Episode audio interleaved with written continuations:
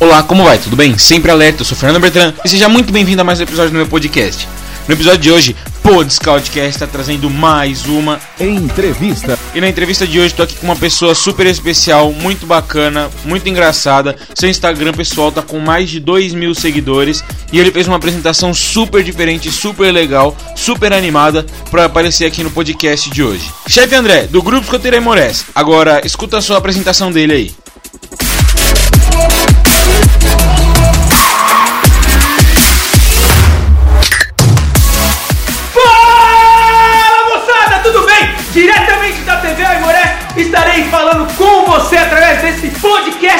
Especial com meu amigo Fernandinho, contando um pouquinho da minha experiência escoteira, dos momentos que eu passei, das emoções, inclusive até mesmo da minha viagem para Ilha de Bronci. Então não perca, é muito papo, engraçado, assunto inteligente, é o podcast! Podcast! Podcast! Não perca! Tchau!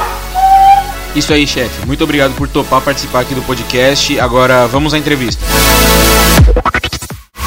Tudo bem? Como é que vai, Fernando? Como vai a todos? É um prazer estar falando com vocês aqui no podcast. E estamos aí para responder as dúvidas, as perguntas, o que vocês quiserem, estamos abertos para conversar aí. Certo. Então eu já vou começar perguntando um pouquinho sobre a TV Aimorés. É, de onde é que surgiu a ideia de criar esse programa né, no Instagram? A TV Aimorés, com todas essas piadas e, e os erros que são propositais.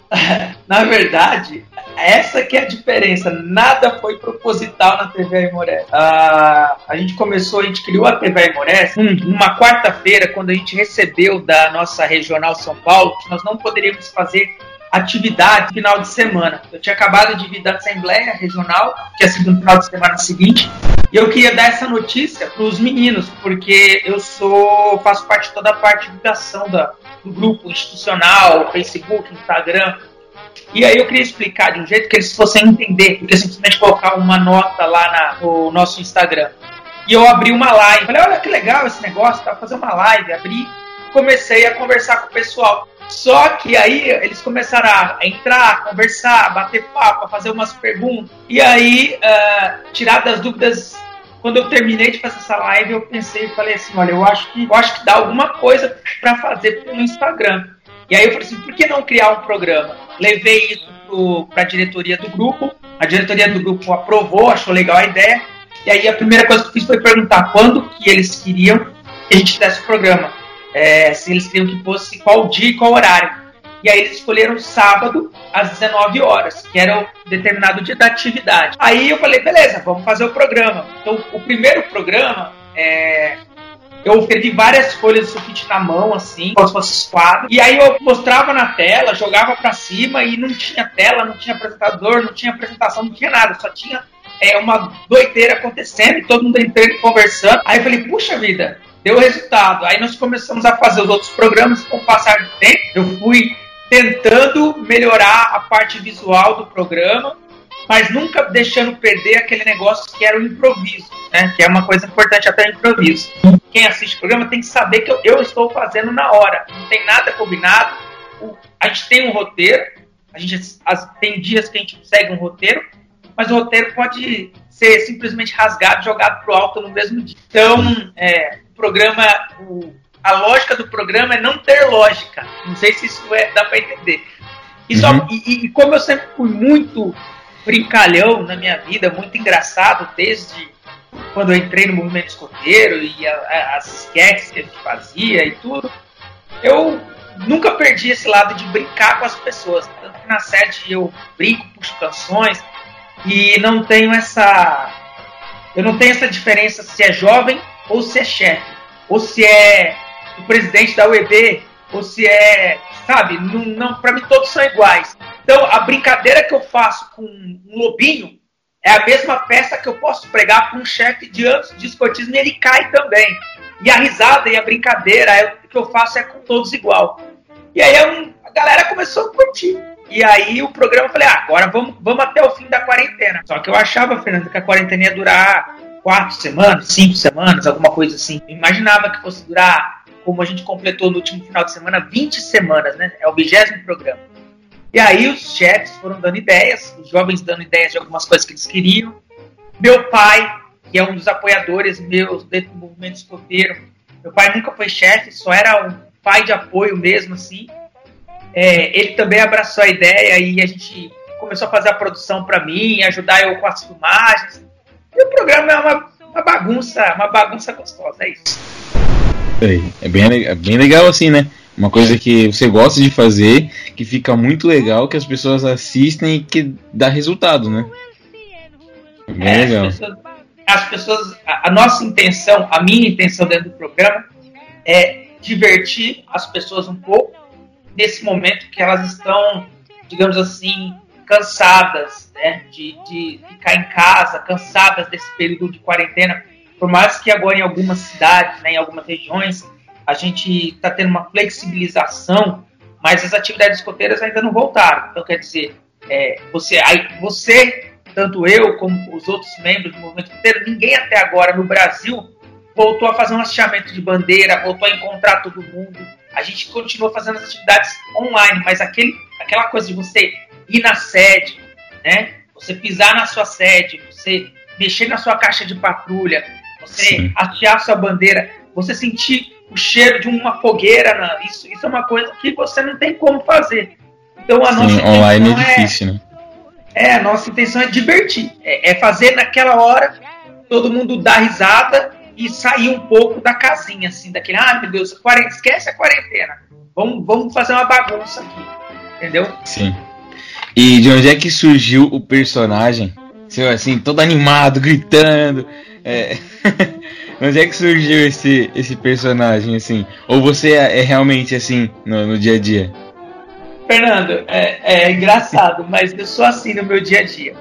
É, hoje, nós estamos conversando agora né, sobre isso, né? eu estou no meu local de trabalho, no escritório, né? É, eu sou diretor de uma empresa imobiliária, então aqui eu trabalho com essa uma carenagem aqui meio séria, mas minha vida é brincar, é, é pregar peças. Então assim, no meu trabalho, por exemplo, eu adoro, eu assusto as pessoas do nada, entendeu? É, as pessoas, eu tô, fico atrás de uma porta e dou um grito e a pessoa assusta. Na minha casa, meus pais, eu sempre estou inventando brincadeira, dançando, cantando. Na minha casa, minha esposa já acostumou, né? Ela já sabe que eu sou palhaço, assim. Os vizinhos. Então, assim, é... eu sempre fui uma pessoa meio piadista, assim, sabe? Desse lado. Então, eu não criei um personagem, eu simplesmente é... deixei evidenciar algo que eu sou no programa, entendeu? Que é essa loucura. Gritar, pular, dançar, chaco... mexer com as pessoas. Acho que isso sempre foi sempre foi desde, desde sempre, cara. Não tem outra. Desde que eu é, é engraçado, mas eu sou. É, não vou denunciar aqui muito a minha idade, mas digamos assim, eu, é, na, quando eu era criança, aqui tinha aquelas câmeras gigantes assim, aí meus tios iam filmar, e tem umas filmagens que eles gravaram em DVD, passaram para outros arquivos MP4 e tudo. E quando eu me vejo é, com 3, 4 anos de idade naquelas filmagens, eu tô sempre fazendo graça, sempre fazendo piadinha, sempre fazendo uma gracinha na câmera. E, tipo, isso é até hoje, cara. Então não é personagem, não. É, é assim mesmo. É, que bom, né? Que pelo menos é. É uma pessoa que não é séria o tempo todo, né? Uma pessoa chata, mas. É uma pessoa que brinca com tudo. Bem legal, bem legal. É, e, e você está no escotismo. É, você entrou no escotismo é, em qual tropa? Entrou desde o Binho, escoteiro, sênior? Eu entrei no escotismo com a idade já de quase escoteiro, mas ainda eu tinha idade de lobo. Só que eu já fui direto para a tropa escoteira. Né? Então, é, como faltava alguns meses para eu fazer aniversário, já me passaram direto para a tropa escoteira. Aí eu fiquei na tropa escoteira, fui sênior, fui pioneiro, fui jovem líder. Aí eu, logo que eu, eu, eu saí da, do clã pioneiro, eu fiquei um ano no grupo dos jovens líderes. E aí, na sequência, é, uma tropa do, do meu grupo que eu, que eu, fazia parte, que é o grupo do professor Inácio Mello em Santo André, precisava de um chefe assistente.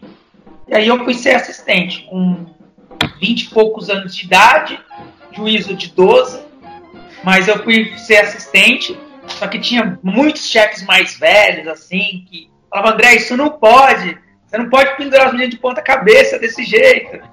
E eu fui aprendendo, assim, com o passar do tempo, a, a ser chefe. Já fazem 10 anos que eu sou chefe. Então, de movimento escoteiro, eu tenho 23 anos hoje. Completei 23 anos de promessa esse ano. Legal, chefe, bem legal.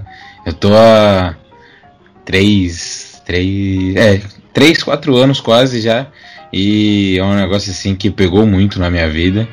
É, e, e não tem coisa igual, chefe. Então. Concordo. É, o movimento escoteiro sempre foi para mim.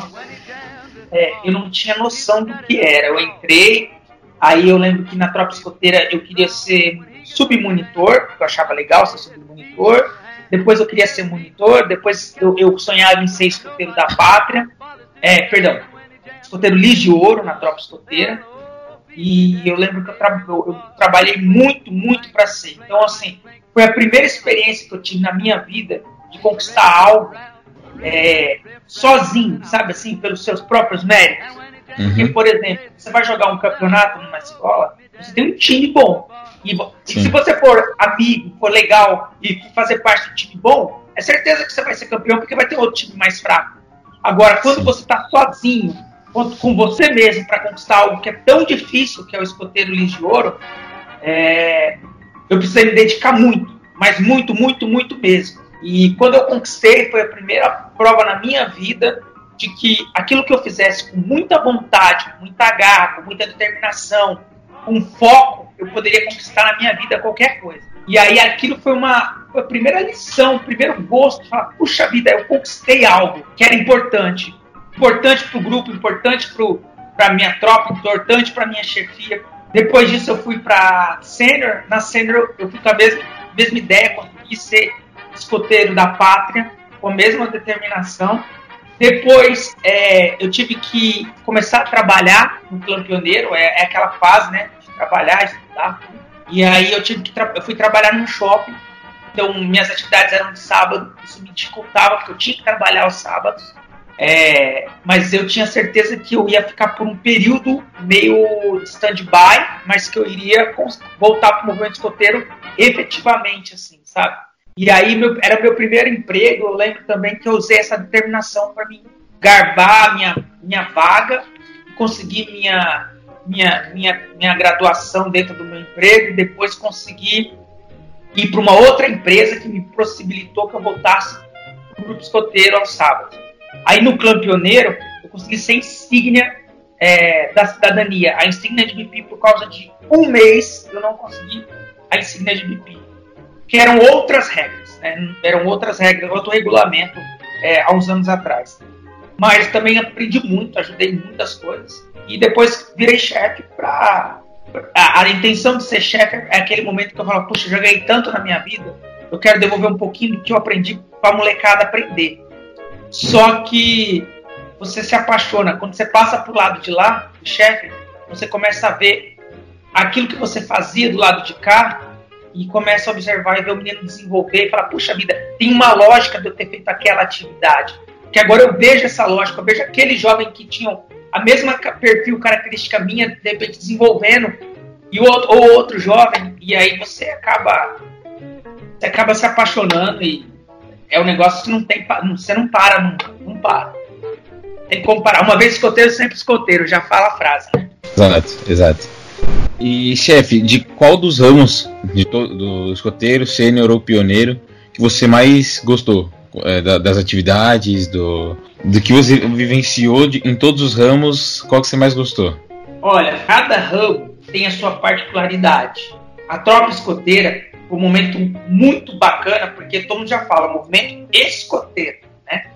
Então, a tropa escoteira me trouxe essa, essa disciplina, esse foco e essa conquista, esse gosto, gosto esse sabor de conquistar alguma coisa. A tropa sênior me trouxe é, uma união, uma amizade muito grande com os meus amigos, né? Porque quando você está na tropa escoteira, a maioria das atividades são competitivas, então tem aquela rivalidadezinha entre a patrulha X e a patrulha Y para ganhar aquela bandeirola de eficiência. Mas depois na tropa sênior você começa a trabalhar com uma equipe com todos.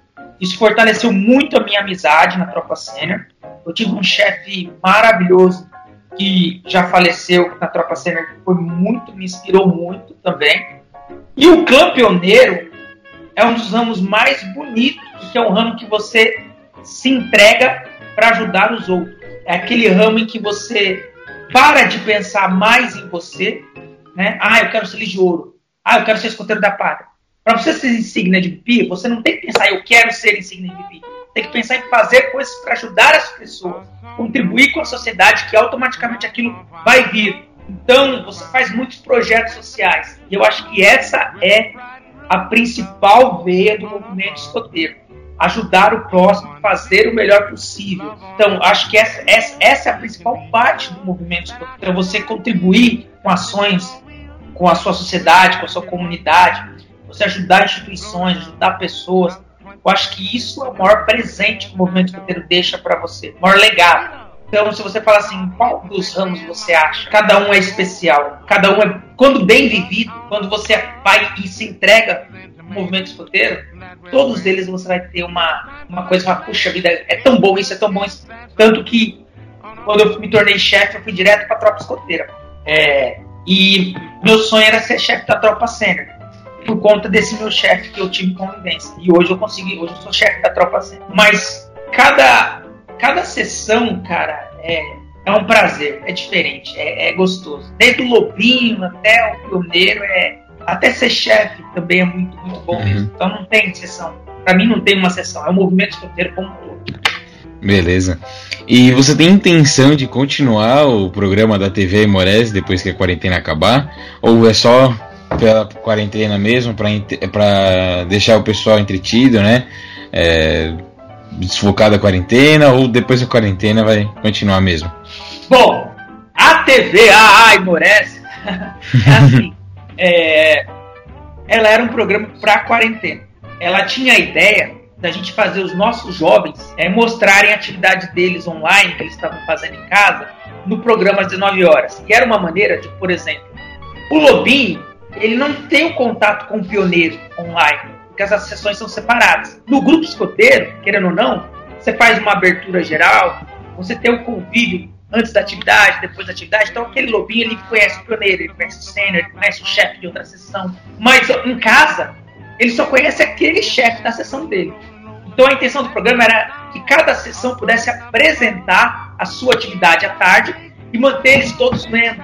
É, ah, o Lobinho vê o chefe sênior, o Lobinho vê o, o, o, mestre do clã, vê o diretor-presidente. Então estava todo mundo se vendo, os jovens se vendo. Essa era a intenção.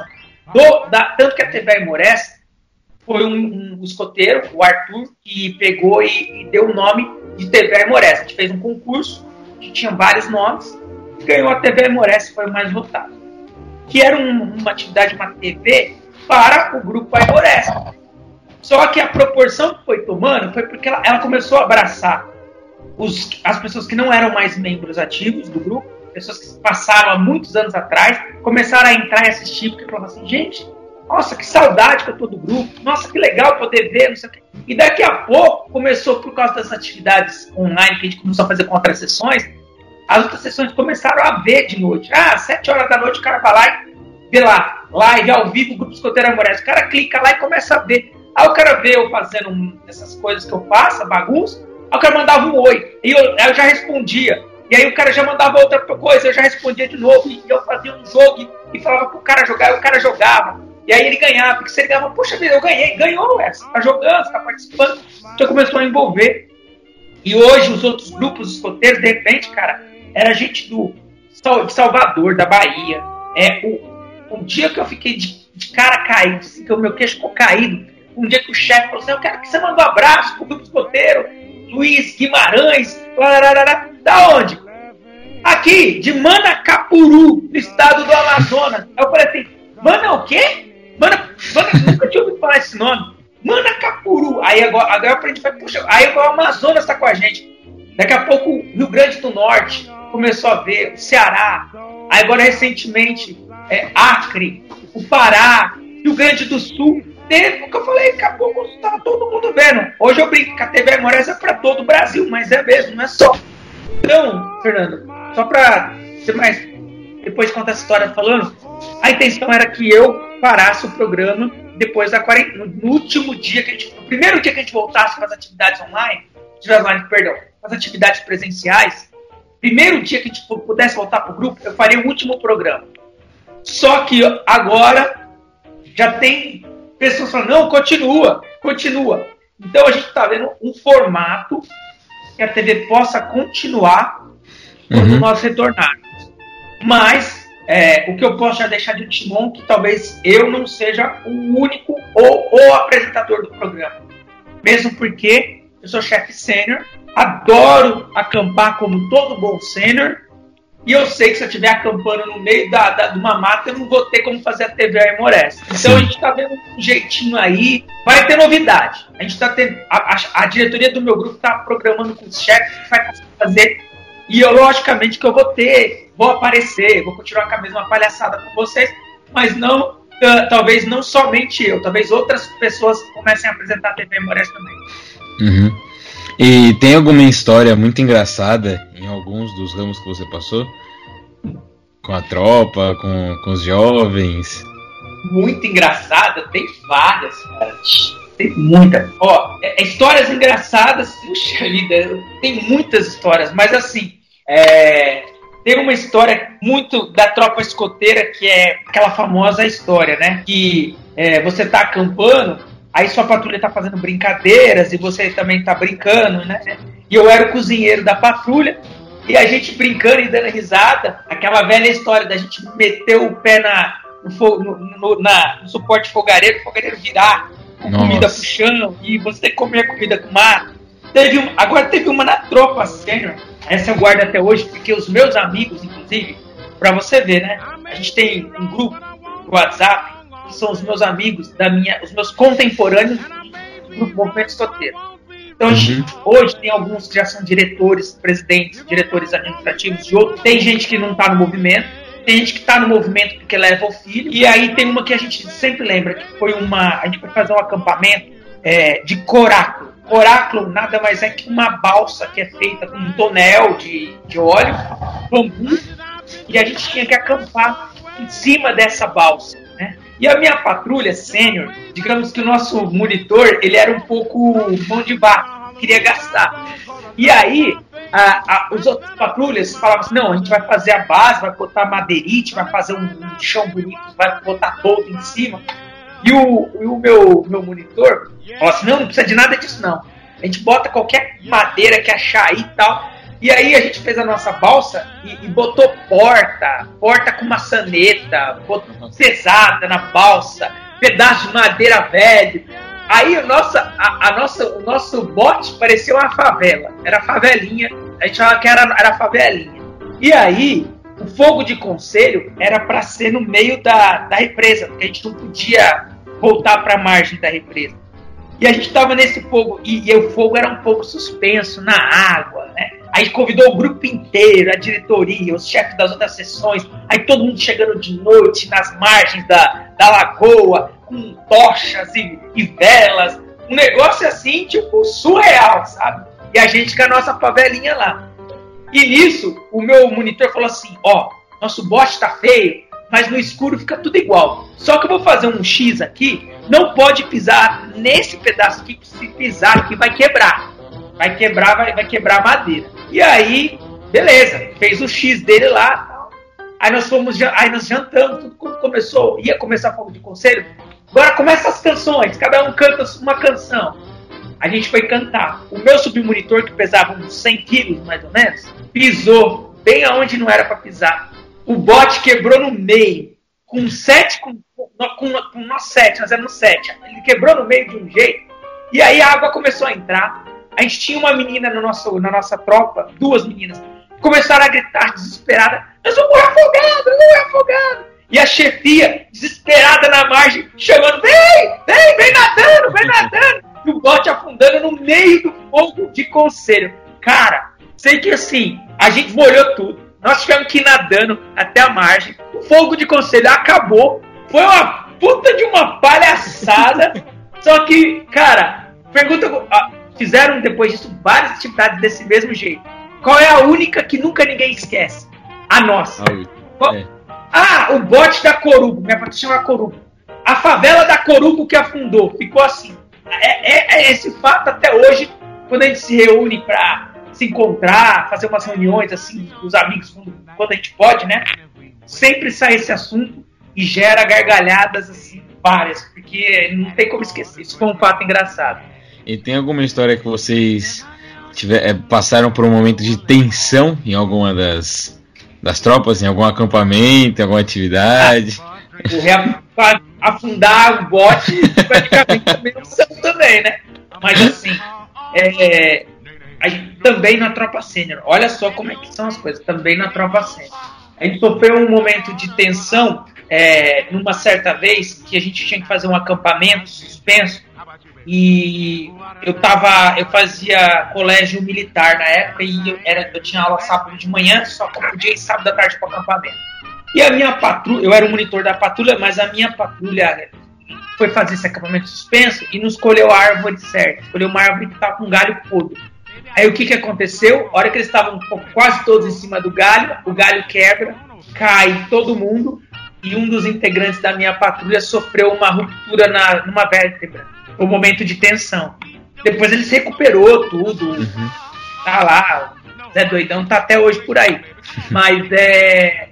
Mas foi um momento de tensão, porque a gente ficou muito, muito preocupado assim, no acampamento, quando ele caiu. Assim. Isso foi um momento de tensão. E teve, tem momentos tristes, né? A gente passa momentos alegres e momentos tristes também no movimento escoteiro, mas é isso aí. Sim. E além do barco quebrar no meio do fogo de conselho, teve algum outro mico que você passou em alguma das tropas? Ah, mico a gente sempre passa, né? ah, natural, né?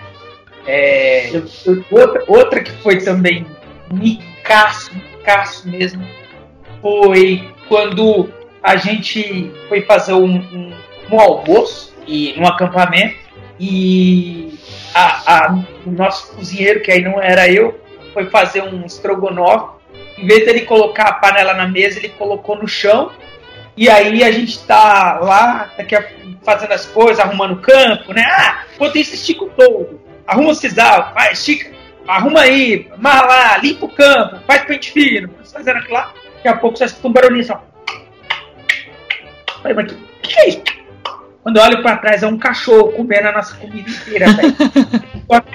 Era um cachorrinho desse peludinho, que tinha uma barbichinha assim, que a barbichinha toda suja de molho, velho. Eita, mas ó, isso foi um micaço, né? Que a gente pagou, porque depois nós ficamos sem comida. Nós já pedi para as outras patrulhas ajudarem a gente. Sim. No meu grupo teve um negócio muito parecido com esse. O chefe Alexandre comentou no, no outro podcast, né? Que ele participou no, no último podcast. É, que a, os, um pouco antes de eu entrar, eles fizeram um acampamento ali perto de onde a gente fica, né? Ali perto da nossa sede. E eles pagaram rancho, né? Deram a comida para os meninos, deram a comida para as meninas. E as meninas foram lá, fizeram tudo bonitinho. Aí os meninos pegaram os bambus e começaram a brincar de sabre Jedi com bambu e deixaram a comida no chão. Na hora de fazer a comida, nem tinha mais comida. Tinha, não tinha mais a mistura, né? Eles comeram arroz com arroz e não deu nada para, deu quase nada para os meninos lá.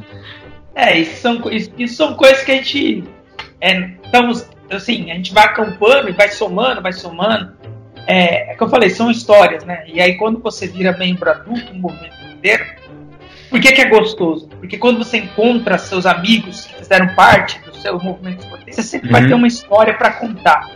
E eu acho que quando você tem história para contar, aí você, você fala, puxa vida, quanta coisa legal que você fez na vida. Então o movimento escoteiro te dá oportunidade de você ter muitas histórias para contar. Muitas. Uhum. E qual foi a sua especialidade mais difícil que você tirou e como é que você fez para tirar ela? Cara, a especialidade mais difícil que eu tirei, que eu lembro, foi bolsa de valores, porque ela não existia. Foi eu que ajudei a implantar essa especialidade, criar essa especialidade. Eu estava na tropa sênior, eu queria tirar a escoteira da pátria, eu fazia curso técnico de administração e eu me interessei no negócio de Ibovespa, e sobe, desce, e compra ação e vende ação, e essas coisas todas. E eu me interessei por isso, gente. Parece um jogo de videogame. O cara tá ganhando, daqui a pouco o cara tá perdendo, daqui a pouco. E aí eu queria mostrar isso. Então foi uma especialidade assim, complicada, mas que foi legal tirar. E as especialidades tradicionais, né? Eu acho que essas são sempre as que mais você quer acertar. Eu gosto muito da parte mateira, né? Eu acho que o movimento escoteiro eu, eu, eu sou daqueles escoteiros da, antigos, assim. É, é, é a lenha, é acampar, é fazer o, a, o abrigo natural, essas coisas que eu, que eu mais gosto de fazer. Então, também essas são mais complicadas, porque eu queria fazer sempre ela ser perfeita. Então, se tinha que fazer um portal, eu queria fazer a pioneiria gigante, maior portal que tinha. Então, essas determinavam bastante trabalho, mas todas valeram uhum. muito a pena. Sim. E qual foi a atividade, a, a especialidade que você mais se divertiu fazendo? Fernanda, é, é suas perguntas, elas, eu preciso voltar sempre no tempo, né? Minha memória às vezes tá muita coisa, está perdendo muita coisa tá lá atrás, mas assim, é, eu acho que as especialidades que eu mais gostei de tirar foi primeiro socorros. Eu acho eu acho fenomenal primeiro socorros, inclusive porque é uma das especialidades que me embasou a querer a, a, a, me preocupar em ajudar realmente as pessoas e ajudar do jeito certo. E, e, e a gente sempre está. Primeiro socorros é uma especialidade que você está sempre ah, alerta e que você pode precisar dela. Então, assim, para mim foi a, a especialidade que eu mais gostei de tirar, porque quando eu tirei ela nível 2, na época era nível 2, é, eu, já, eu tive que socorrer um, amigo, um colega meu de, de escola que teve convulsão dentro da sala e eu sabia fazer. Então isso me deixou muito feliz em saber que eu pude ajudar ele. Passei por outras situações de convulsão na, nas escolas e, e até hoje eu sempre faço curso de especialização em primeiro socorro. Mesmo não precisando é, da especialidade, mas às vezes a gente quer dar uma atividade e eu, eu adoro dar jogos de resgate. Então assim, eu sempre procuro isso porque eu moro aqui em Ribeirão Preto e a gente tem estradas. Já foi, já foi necessário de eu pular do carro para dar um acidente de carro e eu tá ali para ajudar sabendo o que eu estava fazendo. Entendeu? Não indo lá para ajudar desesperado, mas sabendo qual era o, o que eu podia ajudar naquele momento. Então, foi uma especialidade que eu mais gostei de tirar e até hoje, tudo que eu posso entender de especialidade que é primeiro socorros, eu tenho que estar, estar sempre atento. Sim. E qual foi a sua maior conquista dentro do movimento escudeiro? Qual ou quais? Né, depende, tem gente que tem mais de uma, né? Mas qual foi a sua maior conquista dentro do movimento escoteiro? Ô, Fernanda, é, a maior, para mim, a maior conquista que eu tive, eu tive várias, várias. Eu tive é, condecorações, vamos lá. Se for falar condecorações, eu fui escoteiro da. Eu fui eu fui escoteiro da PAC. É, como clã, eu cheguei à insígnia da cidadania, insígnia pioneira, quase na insígnia. É, eu ganhei a medalha de bons serviços prestados, 15 anos. Ano que vem eu tô para ganhar de 20. É, uma, isso eu falo em condecorações, né? Coisas que eu tenho, que nem hoje eu tenho um quadro na casa dos meus pais, que ele tem 1,70m. Ele é do meu tamanho, porque eu não sou grande. Nossa. Não sou grande. É, na câmera pode parecer que eu sou grande, mas eu não sou, sou pequeno. Aí ele, ele é de grande e ele tem todas as minhas especialidades, todos os meus cordões, desde a tropa escoteira. Ele vai fazendo as fases e vai até embaixo. Então é um quadro que eu tenho, adoro, eu adoro. Tanto quando eu entrei no Aimores, eu levei o quadro para mostrar para os jovens e eles ficaram assim: nossa, chefe, porque é que eu falei, você está mostrando com material aquilo que você fez. Então, uhum. eu tenho muitas conquistas, eu, eu, tenho muitas, muitas especialidades, eu tenho muitos portões, então essa parte foi muito bacana. Mas se você falar em emoção, a emoção da promessa é uma coisa que eu nunca vou esquecer. Foi no dia 6 de setembro de 1997 uhum. é, que eu fiz a minha promessa escoteira e eu me lembro como se fosse hoje de cada palavra do chefe falando comigo. Inclusive, o chefe é um velho lobo hoje, que é o chefe Chaves. Ele faz parte da comissão de ética do, da nossa região. E ele é uhum. é meu padrinho de casamento. Para você ver como o escotismo cria laços. É, e ele as, as palavras dele eu lembro muito como se fosse hoje. Eu fazia parte do movimento de centenas de milhares de pessoas. E a partir de hoje eu podia usar um lenço com orgulho. E, e eu lembro dessas palavras. É, dos, dos, amigos que eu fiz, momentos assim, sabe aquele momento momentos, por exemplo, de eu estar tá fazendo um container, uma, uma trilha na Serra do Mar, sentido Santos, e a gente está no meio do nada, no meio da floresta da Mata Atlântica, acampado, pé de um rio, do rio Mogi, e a gente tendo que dormir de rede, independente de fazer uma fogueira, eu olhar para o céu e ver só as estrelas naquela escuridão e olhar na, na, minha volta e ver os meus amigos numa roda ao, em volta do fogo. São momentos que gravam na minha vida, mas a maior emoção da minha vida escoteira aconteceu o ano passado. É, quando eu, eu tinha um sonho de conhecer aonde tudo começou, de pisar na ilha de Bronze. E eu tinha isso na minha, na, eu tinha isso na minha cabeça que eu, um dia eu iria na ilha de Bronze. Não sabia quando nem como, mas um dia eu iria. E uma vez meus amigos foram para o Jamboree do Centenário, em 2007, e, por, e eles acabaram indo em Bronze e me trouxeram uma pedrinha da ilha de Bronze.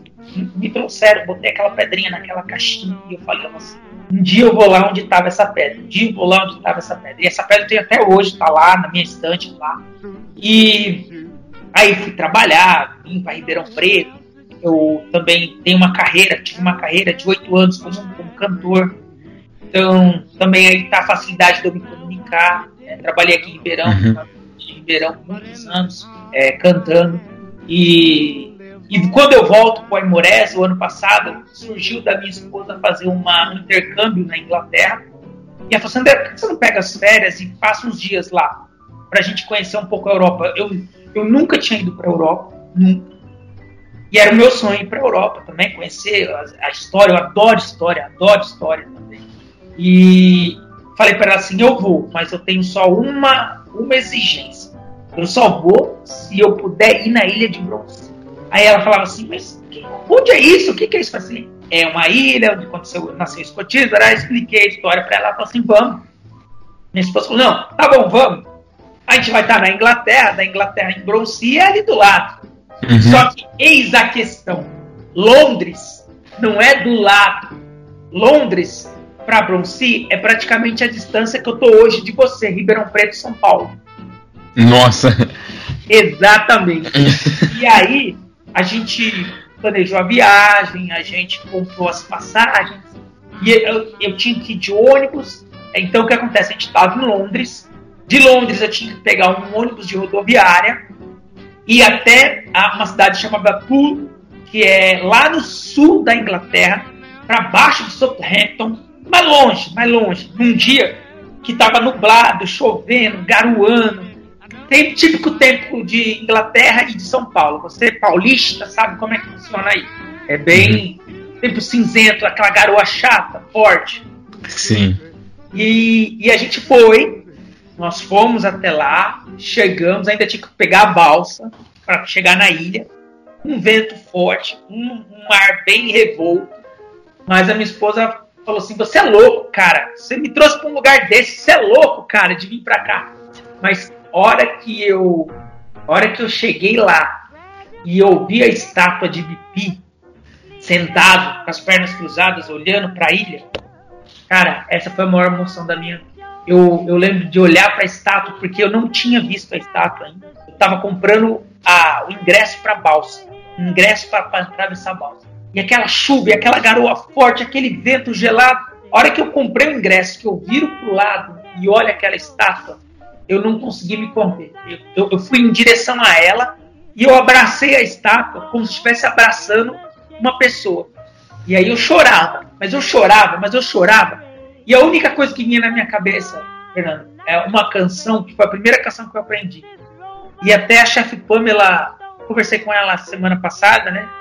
Uhum. Porque eu, eu, eu troquei um lenço com ela e eu fiz questão de enviar uma pedrinha para ela, que eu trouxe algumas. Eu, vim, eu vim com. Eu vim com, contrabando de pedra de bronze dentro da, da, da, da mala. Mas é, a música que vinha na minha cabeça era aquela. Eu vim de longe para encontrar o meu caminho, tinha um sorriso, e o sorriso ainda valia. Achei difícil a viagem até aqui, mas eu cheguei mas eu cheguei. Então só tinha essa, só isso na minha cabeça, sabe? Que tinha sido difícil, porque foram 14 anos esperando esse dia. E aí, a hora que eu pisei na ilha, parou de ventar, parou de chover e o céu abriu. Cara, coisa incrível, coisa incrível. E eu fiquei na ilha umas três horas e meia, mais ou menos, andando lá, e nos lugares de referência. Uhum. Foi para mim assim, aquela, sabe aquele negócio que eu te falei do, do foco lá da tropa escoteira, da Ligioro? Eu quero, eu posso, eu vou focar e eu vou conseguir. Sim. Foi a mesma sensação que eu tive. Eu acho que tem algumas canções que elas ficam, né? Uhum. Essa foi a primeira canção que eu aprendi, que eu ouvi um chefe cantando e ensinando. Então ela me marcou. E é o que você falou, a canção da despedida, a canção da promessa. É, eu também gosto muito delas. Eu adoro tocar elas e cantar. E, sim, é, no, no, fogo eu, não, eu, não, eu, nunca levei violão para acampamento. Nunca fui Uhum. desse de levar o violão para acampamento. Mas, na verdade, porque essas canções, elas são mais lentas, mais... É aquela canção para você ficar quietinho, ouvindo, ou interpretando, ou tocando. E como eu gosto de sempre ser o chefe da cantar canções para dançar, para mexer, para pular, eu acabo nunca levando. Mas assim, mas eu adoro essas canções e, e eu tenho eu tenho feito cantado elas muito, principalmente nesse período assim. A gente fez vários, fez dois fogos, duas noites do fogo online e aí elas fizeram parte da, das, das músicas da canção. E a canção Uhum. da despedida e a canção da promessa também, é outra canção que eu gosto muito. Sim. E aproveitando que você falou da ilha de Brown Sea, é, qual, assim, desde quando, assim, estava no escoteiro, estava na sênior, ou já estava em chefe mesmo, pio, enfim. Quando é que você colocou assim na sua cabeça? Vou para Brown Sea.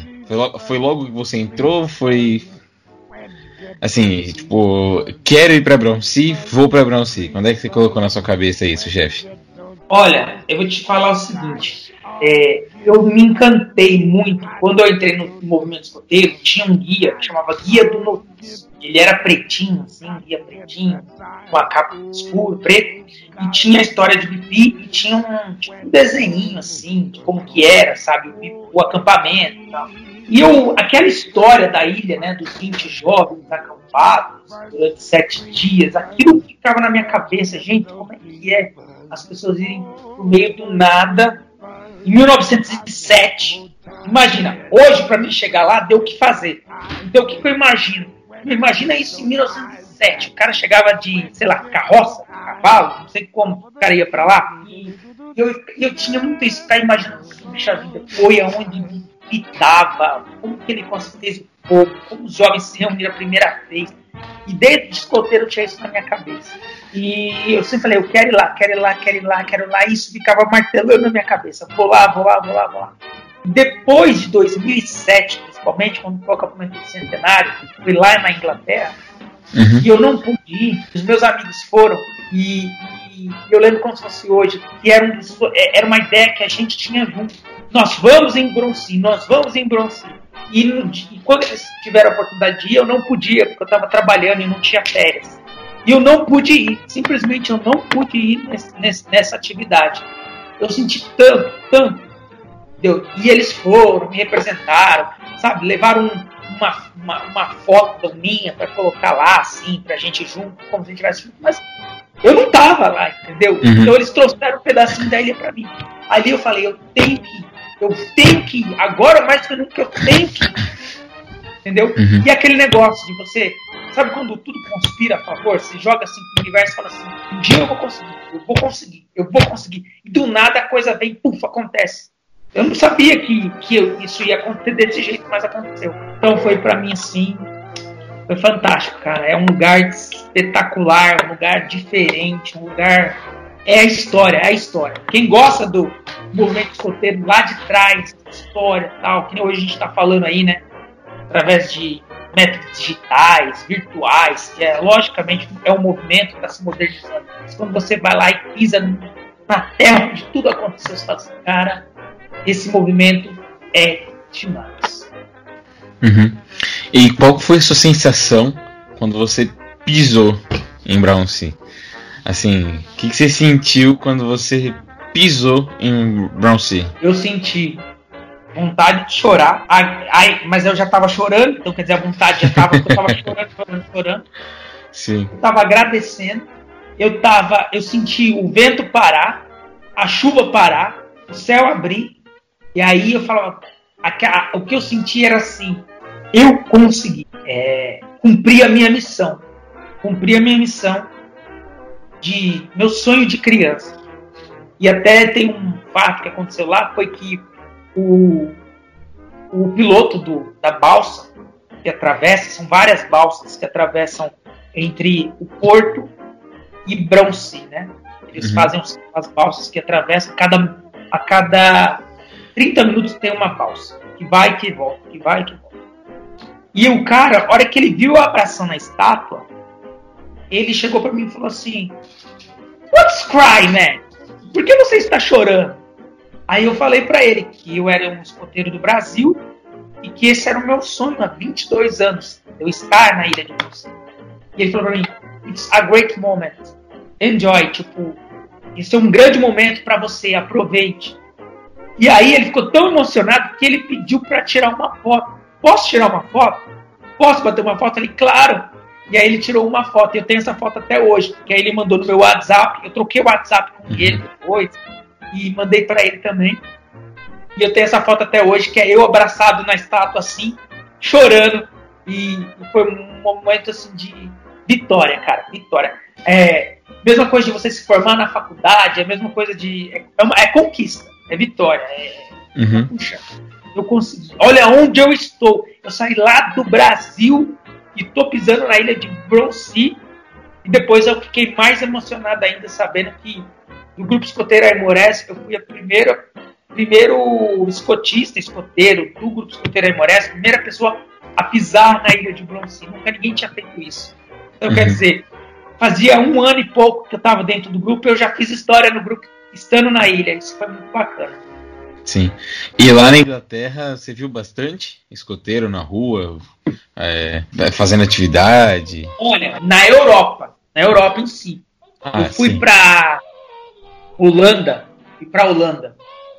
Eu fiz algumas cidades da Europa. E na Holanda tinha uma feira numa cidade chamada Leira. Leira é uma cidade bem bucólica, assim, tem um riozinho, o pessoal vai de bar. Uma cidadezinha daquelas, gente, que coisa, parece filme. E eu tô andando nessa feira, daqui a pouco eu vejo um menino de escoteiro, com lenço. Aí cheguei, a hora que eu cheguei, eu não estava, eu estava com roupa normal, né? Roupa civil, né? Sem uniforme, sem nada. Ele ficou olhando, aí eu fiz assim, sempre alerta e dei a mão esquerda. Ah, pronto. Ali ele já deu uma risada, a gente já tirou foto e ele estava fazendo uma arrecadação de donativos para Cruz Vermelha. Depois eu encontrei na ilha de Broncinho, então você encontra muitos, muitos jovens escoteiros, muitos. Encontrei escoteiro do Kosovo, escoteiro da Nossa. Índia. E assim, é um lugar que as pessoas vão para peregrinar mesmo, sabe? Então você encontra muita gente de, de, do movimento escoteiro de várias cidades, assim, de várias... tirei fotos com eles e aí abraça, tira foto, põe chapéu, e põe chapelão e é, foi gostoso, foi legal sim. Sim. Agora eu vou encaminhando pro final já, chefe. Obrigado Valeu. pela participação aqui.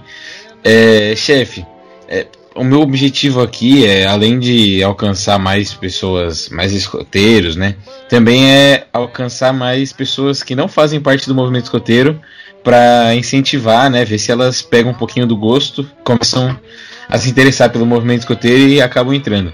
Você tem alguma mensagem para passar para essas pessoas falando sobre movimento ou chamando elas? Olha, é, o que eu posso dizer é que o movimento escoteiro ele é uma renovação, ele é uma escola, ele é um aprendizado para a vida do jovem. É, você que não teve a oportunidade de ser escoteiro mas tem seus filhos hoje, né? Que eu sei que isso vai, muita gente vai ouvir. Se você quer dar uma boa educação, um complemento à educação que você dá na sua casa, a sua educação de família, se você quer criar um, um, um filho para ser um, uma, um ser humano voltado com valores de ajudar a sociedade, de ajudar a comunidade, de servir o mundo, de preservar, de, de consciência, né? De querer deixar o, o nosso lugar um pouquinho melhor do que a gente encontra. É, coloque seu filho no movimento, pois lá ele vai aprender a compartilhar, ele vai aprender a dividir, ele vai aprender a confiar, a ter amigos e só vai trazer benefícios. E se você é membro adulto do movimento escoteiro e, e não teve oportunidade de ser e quer ser membro adulto também, é, é muito importante, porque o movimento escoteiro ele é feito para o jovem, mas ele só existe porque existem os adultos. E hoje em dia os grupos escoteiros necessitam de muitos voluntários. Não tenha medo de assumir um compromisso, porque é uma maneira também de você estar servindo o mundo. Por mais que você não tenha sido membro do movimento escoteiro, é, aprendido alguns valores enquanto, enquanto criança, adolescente, jovem, você tem muito a aprender dentro do movimento escoteiro, sim, como ser humano. E o que eu posso falar de mim agora, André, é que o movimento escoteiro, para mim, é uma missão. De, é, eu, eu, eu creio muito em Deus e eu acho que Deus dá os dons para as pessoas. Tem a pessoa que tem o dom de ser médico, tem a pessoa que tem o dom de cantar, tem a pessoa que tem o dom de, é, de fazer contas matemáticas, de ser cientista. O escotismo também é um dom. É o dom de educar através do exemplo. Então, para mim, o movimento escoteiro é uma missão de vida, onde a gente pode tocar os jovens, educar eles, proporcionar a eles que eles se tornem pessoas melhores, mais conscientes. Eu venho de uma geração e os nossos pais também sempre falavam: ah, a geração do futuro é quem vai salvar o mundo, a geração do futuro é quem vai salvar o mundo. Não. O mundo só vai salvar, só vai ser salvo se a gente começar a salvar ele a partir de agora. Então, é, eu não coloco na geração do futuro. Eu acho que a gente tem que servir o mundo para que ele melhore cada vez mais. Então, o movimento é isso: é entrega, é paixão, é altruísmo e vale muito a pena. Não, não deixe de não deixe passar essa oportunidade. Sempre vai ter um grupo escoteiro perto de você. Eles parecem que não existem. Parece, mas eles existem, estão do lado. Quando você menos imaginar, eles estão do seu lado. E, Fernando, só para, tomando um pouquinho mais do seu tempo, pedir para que. É, eu sei que também tem muitos chefes, diretores, presidentes do movimento escoteiro, diretores regionais e tudo que ouvem. Tá aí o, o Felipe, Felipe Conde, que falou que conhece o seu podcast. Né? Sim. É, isso tem muitas páginas, então. É, como você faz? É, diretores, presidentes, divulguem o movimento escoteiro. As redes sociais, uh, os meios virtuais estão aí para isso. O mundo uhum. precisa de mais jovens dentro do movimento escoteiro. Só que só vamos conseguir isso se a gente divulgar, colocar, trabalhar junto com a sociedade civil da nossa cidade, trabalhar em conjunto com as autoridades públicas da nossa cidade, participar de eventos, participar de, de campanhas, participar, pôr a cara na rua. O movimento escoteiro precisa pôr a cara na rua porque tenho certeza que mais jovens vão saber que ele existe, vão entrar nele e automaticamente o movimento só tem a crescer. É isso. Sim. Inclusive, só uma, uma das coisas que você falou, tem uma das frases do Baden Powell também, que é o não existe ensino que se compare ao exemplo. O, o chefe é um exemplo para os jovens, né? Chef, cada chefe é. É um, um espelho. Isso, cada chefe é, chef é um espelho Onde o, e assim, eu, eu acho que você deve, você deve ter tido, mas como eu tive, aqueles chefes, você fala, nossa, aqueles chefes são nossos heróis. Tem aquele chefe que é o Superman. É, é, é, e aí quando você vê aquele chefe, fala, nossa, aquele chefe é fantástico, sempre vai ter isso guardado. Uhum. Eu tenho os meus chefes, os meus heróis. Eu tive a oportunidade de ter em cada sessão um chefe maravilhoso. E hoje, como chefe, o maior orgulho que eu tenho é de ver alguns jovens que começaram lá atrás, quando eu falava que eu, ia, eu tinha acabado de ser chefe, que eu não tinha muita ideia, assim, queria, era meio jovem ainda, uhum. como que eu queria puxar. Eu vejo hoje aqueles jovens, hoje já adultos, eu vejo aqueles jovens já é, dentro de grupos escoteiros, como diretores, como chefes, ensinando outras crianças. Então é, é uma sensação de eu plantei uma semente, essa semente deu frutos e está plantando outra semente. Uhum. Então, não importa se você tem uma tropa de 32 jovens e de repente 3, 4 ou 5 ficarem, aqueles 5 que ficarem, eles vão fazer mais outras pessoas melhores, outras pessoas buscarem ajudar outras pessoas. E isso dá um, isso dá um orgulho danado. Ô, Fernando, isso dá um orgulho danado. Então, assim, é, é, é isso que eu. É isso que me faz valer a pena de ser chefe. Ver esses jovens crescendo e, e assumindo as posições aí. Certo. E aproveitar, chefe, pode fazer a, a propaganda da, do seu programa. Faz aí. Gente, a, a TV Aimorés, ela só acontece porque tem gente assistindo todo sábado. Então, é como eu sempre falo, é quando a gente começa, a TV Aimorés é o meu, é o seu, é o nosso programinha de meu Deus de todo sábado, 19 horas, pelo Instagram, arroba Grupo Escoteiro Aimorés. Ali a gente vai brincar, vai fazer palhaçada, vai dar risada, vai gritar, vai fazer um monte de loucura, mas vale a pena se divertir. Desliga um pouquinho no sábado à noite, da, do jornal, da novela. Esquece, vai ver a internet, vamos rir, vamos fazer palhaçada, que é para isso que nós estamos, para divertir vocês. E deixando aqui o convite para o Fernando participar das nossas entrevistas. Faço questão de convidar para ser um dos nossos entrevistados e falar do seu podcast lá na TV Aimorés. Beleza, obrigado, chefe. E eu vou deixar depois marcado ali na descrição do podcast, na, na hora que eu for divulgar, o Instagram deles, que é o arroba é, Grupo Escoteiro Amores.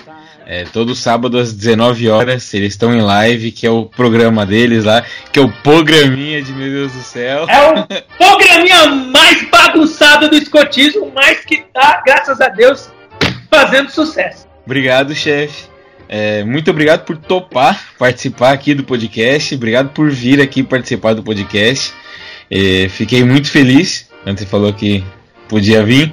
Que eu, assim, vou ser bem sincero, assisti três ou quatro edições, né? Porque foi quando depois que a gente fez a nossa atividade lá, é, o, o, o, o Sentapua com o Amores, que eu fiquei sabendo do programa, fui assistir, melhor programa, é, é, muito divertido, muitas piadas, muito engraçado e vale a pena, pessoal. Assiste lá, que é bem, vale a pena. Bom, chefe, obrigado. É, só para antes de finalizar, eu queria agradecer também a você pela, pelo convite. É, eu acho que nós, como membros adultos do movimento escoteiro, a gente tem que estar disponível para o jovem, sim. Boas ideias merecem ser louvadas sempre.